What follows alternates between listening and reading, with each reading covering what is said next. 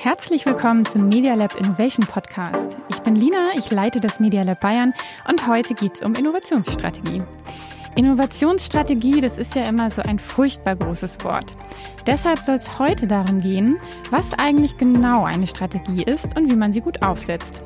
Dafür schauen wir in die Praxis und ich freue mich total, dass heute Jan Ippen mit dabei ist. Jan ist Gründer und Geschäftsführer von Ippen Digital, nennt sich Vollzeit-Nerd und programmiert selbst. Und er hat sich mit der Digital-Unit der großen Ippen Verlagsgruppe einfach kurzerhand selbst einen Innovationshub geschaffen. Hallo Jan. Hallo Lina. Jan, du hast in den vergangenen zwölf Jahren mit Ippen Digital ein Content-Netzwerk und digitale Tools entwickelt, mit denen ihr jetzt die gesamten Regionalverlage der Ippen-Gruppe beliefert. Das läuft an sich schon ziemlich gut. Und jetzt gab es gerade den jüngsten Coup. Ihr habt das deutsche Buzzfeed aufgekauft. Das klingt irgendwie nach so einem ziemlichen strategischen Move. Wie kam es denn dazu? Bist du eines Morgens aufgewacht und dachtest dir, heute kaufe ich Buzzfeed? Oder steckte da eine richtige Innovationsstrategie dahinter? Alles Mögliche ist ein Plan. BuzzFeed ist kein Plan gewesen, denn das konnten wir natürlich nicht vorhersehen. Und äh, deswegen kam BuzzFeed überraschend um die Ecke. Aber wie alle Pläne so sind, man passt sie an und äh, wenn man Chancen sieht, äh, dann nimmt man sie wahr. Aber wie bist du denn darauf gekommen, dass das jetzt das ideale Puzzlestück ist für euch? Unsere Plattform ist ja erst einmal im Kerne reichweitenorientiert. Das heißt, äh, wir versuchen nicht, äh, die Inhalte wegzusperren. Wir versuchen nicht irgendwo in kleine Nitty-Gritty-Produkte uns zu verzetteln, sondern äh, unsere Grundstrategie ist erstmal Reichweite aufzubauen, weil Reichweite definiere ich als Fundament für jede Art von Geschäftsmodell im Internet. Und wenn ich über Reichweite rede, dann muss ich sie mir suchen an, an verschiedensten Stellen. Und äh, Buzzfeed ist eben so eine Stelle. Das sind äh, wirklich Nutzer zwischen 15 und 25 und damit natürlich eine perfekte Ergänzung für ein regionales, ein breites Reichweitennetzwerk. Das klingt wahnsinnig logisch, wenn du das so erzählst.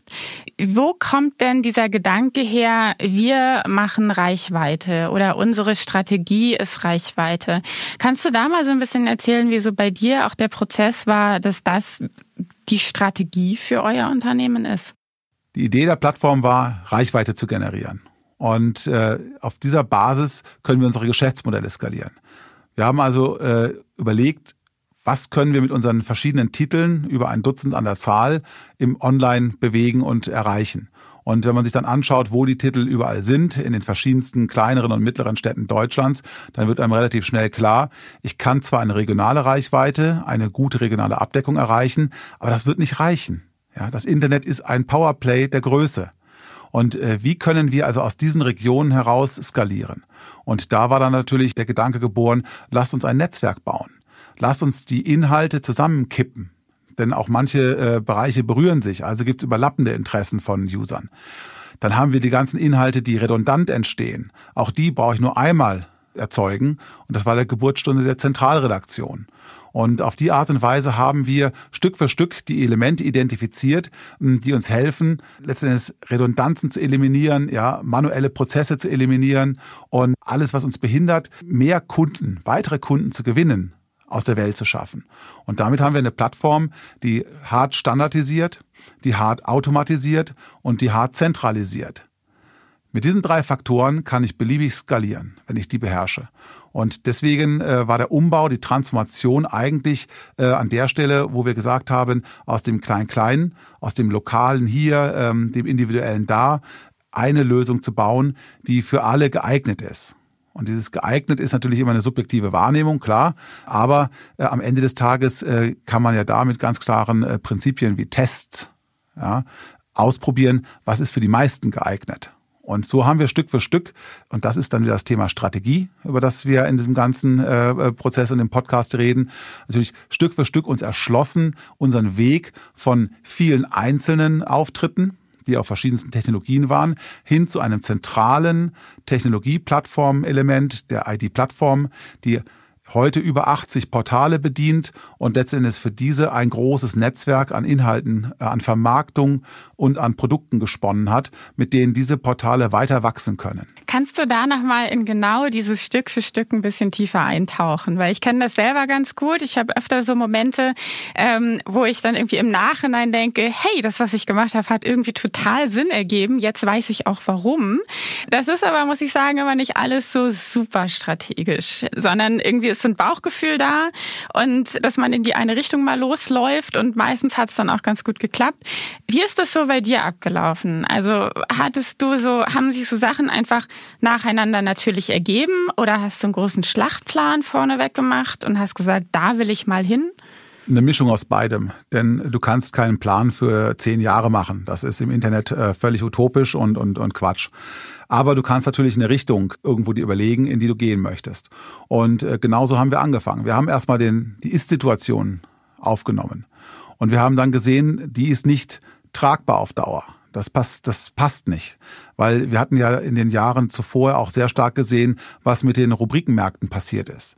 Die wurden alle konsolidiert und zentralisiert auf wenige ähm, große Anbieter. Wie war denn die Ist-Situation? Welches Jahr waren wir da so ungefähr? Also die Ist-Situation war natürlich, was die Rubrikenmärkte angeht, ähm, kurz vor 2000er-Wende. Und was jetzt die äh, Situation bei den Regionalportalen angeht, das war so um 2008 herum, denke ich. Und da hatten wir eben schon eine Menge gelernt, was wir in den Rubrikenportalen äh, tun müssen, äh, um letzten Endes auch da die Signifikanz zu bekommen. Und das war eigentlich etwas, was auf der Hand lag. Ja, wenn du einen Markt hast mit viel Inhalt, kommen die Leute. Also pack es zusammen, zentralisiere dein Angebot. Und das haben ja die Scout-Gruppe natürlich par excellence gemacht. Das haben aber auch andere einzelne Portale wie Mobile und Co. sehr, sehr gut ähm, hinbekommen und haben damit ja auch die klassischen Verlage enorm unter Druck gesetzt. Und dann gab es eben die Initiativen der Verlage, äh, das zu bündeln. Die sind dann an strukturellen, ähm, ich sag mal, Fehlern gescheitert.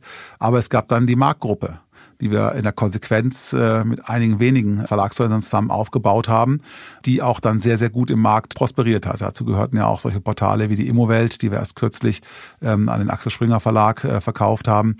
Und diese Portale waren eben schon aus dem Gedanken heraus, wir müssen signifikante Masse ja, gegründet worden und äh, optimiert worden. Und diese signifikante Masse, da sind wir wieder Scala. Ja, Scala ist das äh, wirklich Kernprinzip im Internet, mit dem du äh, Geschäftsmodelle am Ende des Tages äh, nur zum Fliegen bekommst. Ist das von vornherein nicht ein Bestandteil, ist es von vornherein nicht ähm, irgendwo ähm, ein Wesenskern des Produktes. Bist du schon in irgendeiner Nische, machst du irgendwo ein, ein Boutique-Produkt, was absolut fein sein kann, aber was halt eben, wenn du äh, irgendwo am Ende des Tages wachsen, wachsen, wachsen möchtest, große Umsätze machen möchtest, sicherlich nicht funktioniert. Da muss Scala ein Kernprinzip sein. Und Scala hat halt eben viele Facetten. Wenn ich sehe, wie viele da draußen gerade in Richtung Paid Content gehen, dann bin ich ein bisschen amazed davon, wie klar du auf dieser Spur bist und wie klar du für dich sagst, das ist unsere Strategie und das wird funktionieren. Woher nimmst du die Sicherheit, dass diese Strategie fliegen wird? Relativ einfach. Nehmen wir an, ich habe nicht eine Million, sondern zehn Millionen loyale Kunden. Und ich habe die gleiche Conversion-Rate was ist das Ergebnis? Mehr als mit einer Million? genau. So, also Reichweite ist die Grundlage ähm, jeder Berechnung äh, und jedes ähm, äh, skalierbaren Geschäftsmodells. Und damit ist es mir erstmal egal, ähm, bis zu welchem Zeitpunkt ich die Reichweite aufbaue. Aber dann, wenn ich mich wohlfühle, dann kann ich in jedes rein, in jedes Geschäftsmodell rein skalieren und rein konvertieren. Das ist halt eben das Spannende dabei. Also, sage ich mal, heute ich hätte gar keine Lust auf irgendwie eine Planung mit oh, 100.000 oder 200.000 Subscribern. Wenn ich heute eine Planung über Subscription äh, andenke, dann rede ich über eine Million. Ja, und wenn ich mich noch nicht wohlfühle, dass ich das noch nicht sicher erreichen kann, dann gehe ich weiter auf Reichweite, bis ich sicher bin, dass ich eine Million Subscriber habe.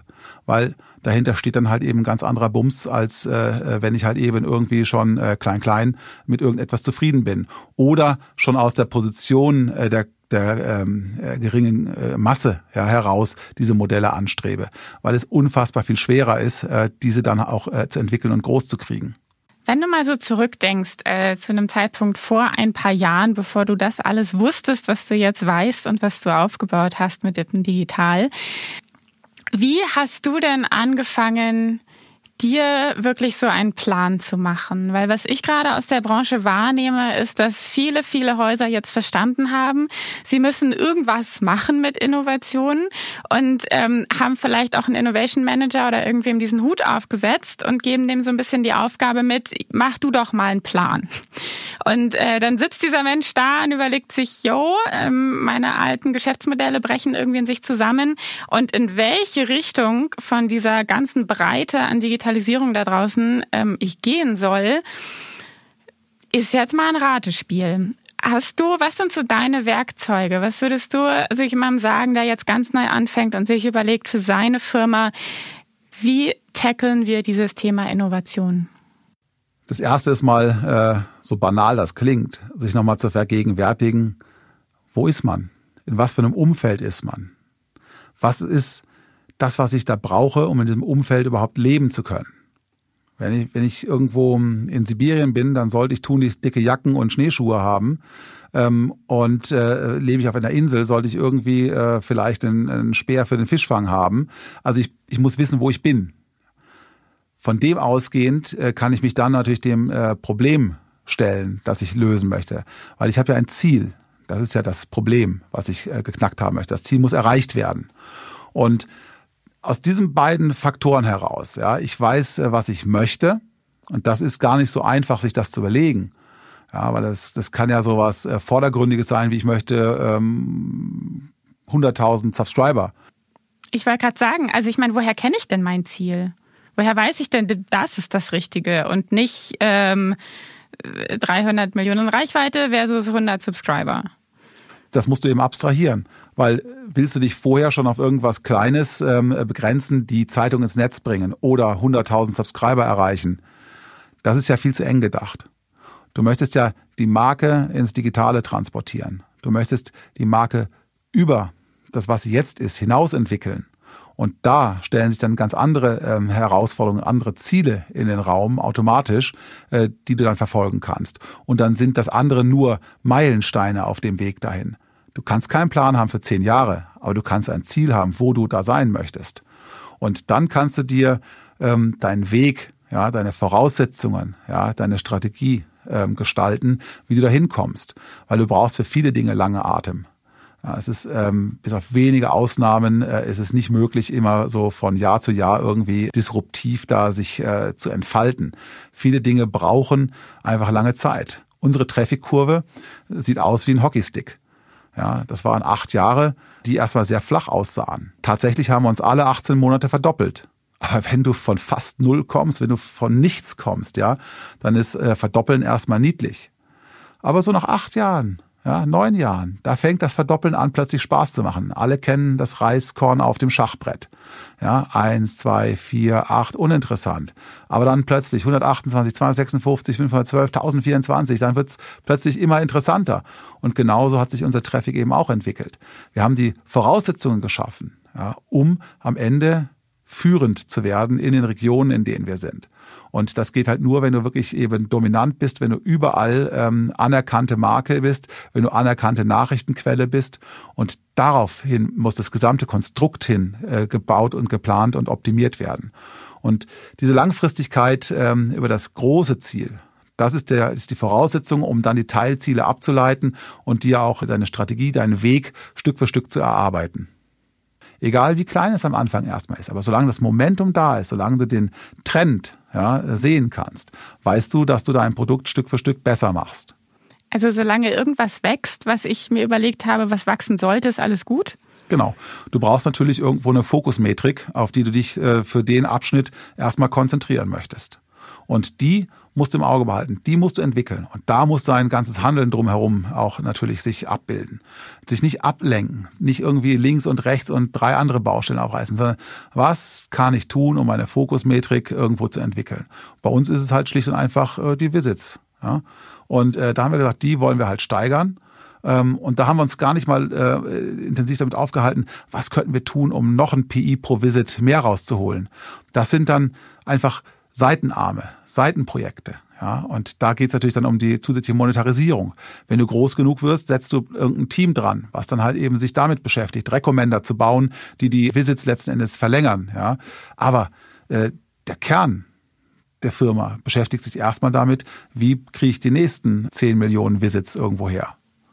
Ja. Das ist ja total spannend. Wie wählst du denn aus? Weil viele, viele fragen sich auch irgendwie momentan, wie kann ich denn eigentlich Innovation messen? Für dich hast du jetzt zum Beispiel Visits definiert und eben nicht Page Impressions da drauf. Woher weiß ich, dass ich die richtige Metrik zu fassen habe? Das muss man einfach für jedes Geschäftsmodell eruieren. Und ganz ehrlich, die Visits sind für uns auch gar nicht das Beste.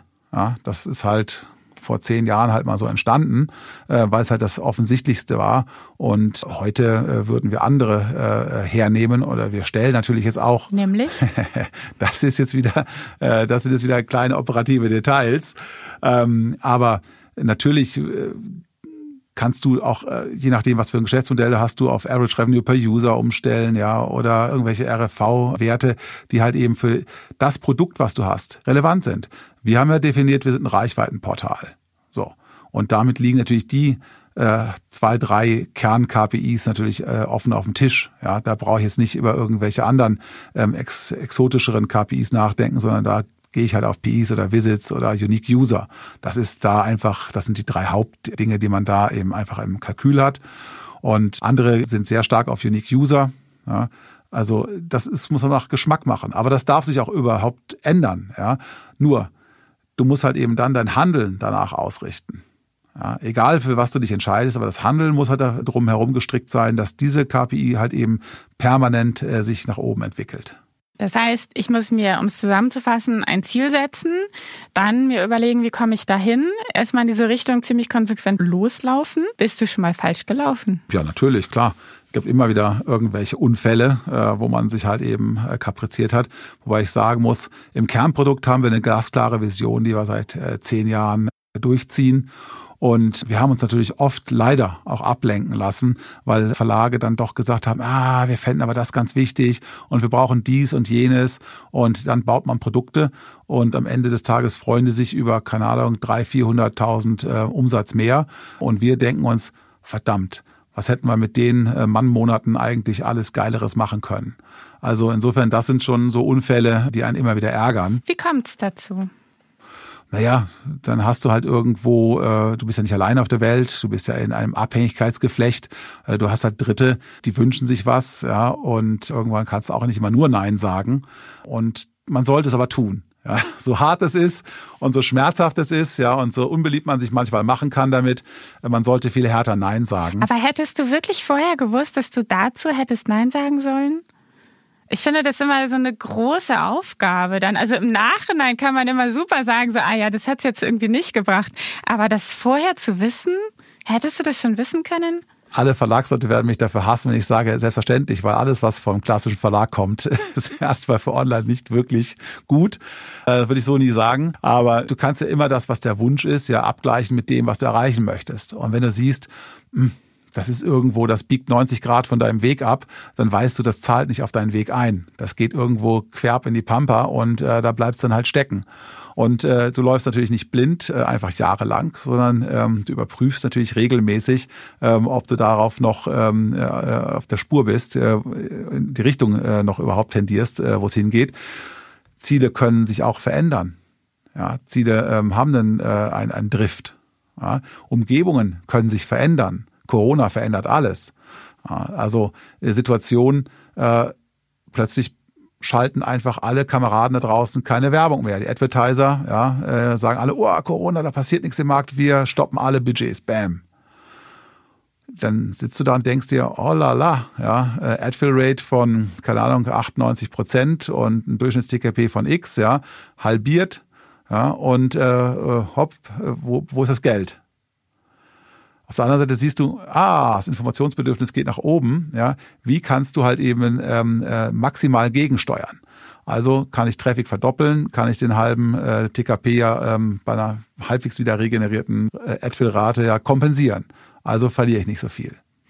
Dann merkst du, das erholt sich nicht so schnell. Dann guckst du nach. Ah, weil halt irgendwelche Mittelmänner ja ähm, irgendwas mit Corona, Covid und Virus auf die äh, Sperrliste gesetzt haben.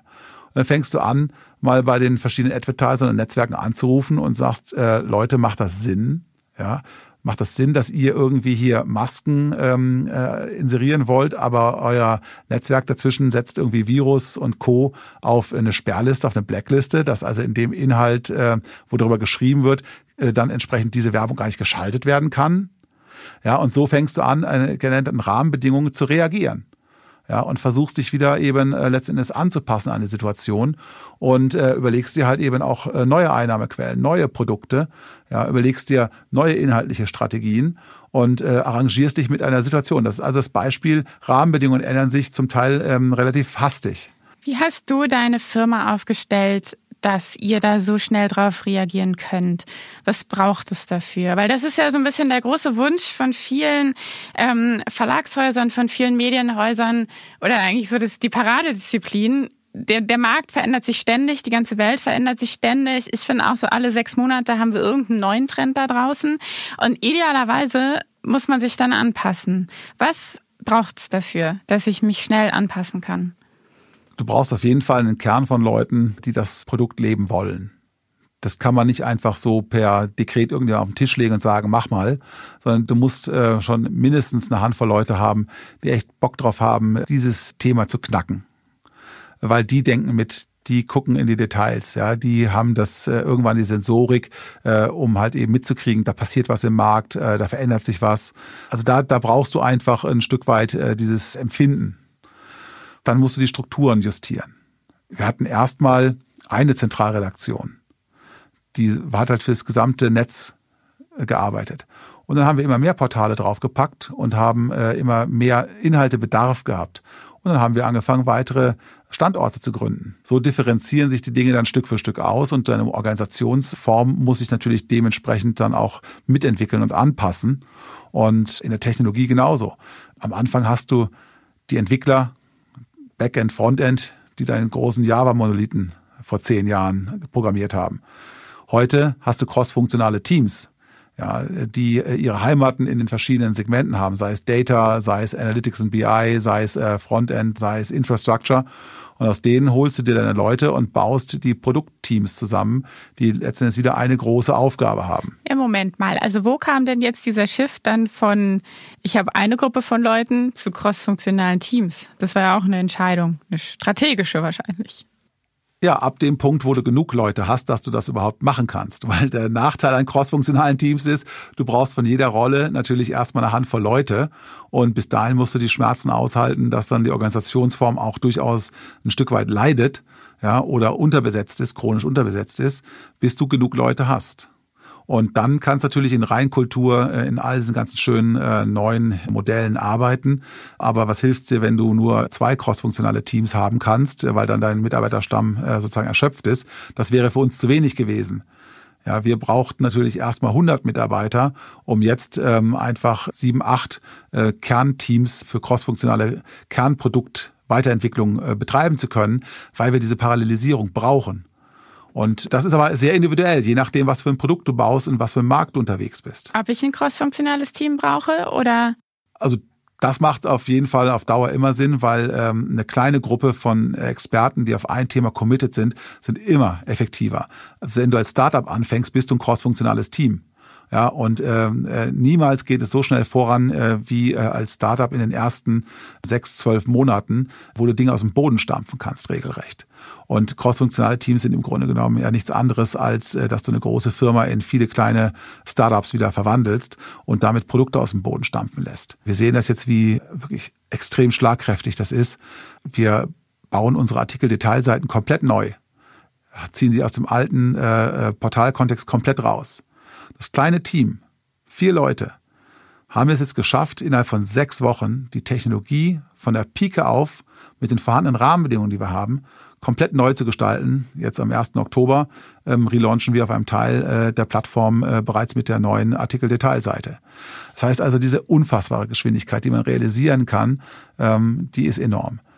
Es wird ein neues Produkt geben, da haben wir jetzt gerade äh, das MVP ähm, von der zeitlichen Planung auf eine Woche Entwicklungszeit reduzieren können. Eine Woche. Und Und wir haben ein komplett neues Produkt am Start, wo wir dann in Tagesintervallen äh, weiterentwickeln können. Und diese Power, die kriegst du nicht, wenn du äh, einfach zu große statische äh, Entwicklungsprozesse, zu große statische Teams hast, wo der Pitch um Ressourcen letzten Endes mehr Energie und mehr Zeit kostet am Ende, als du wirklich äh, entwickeln kannst.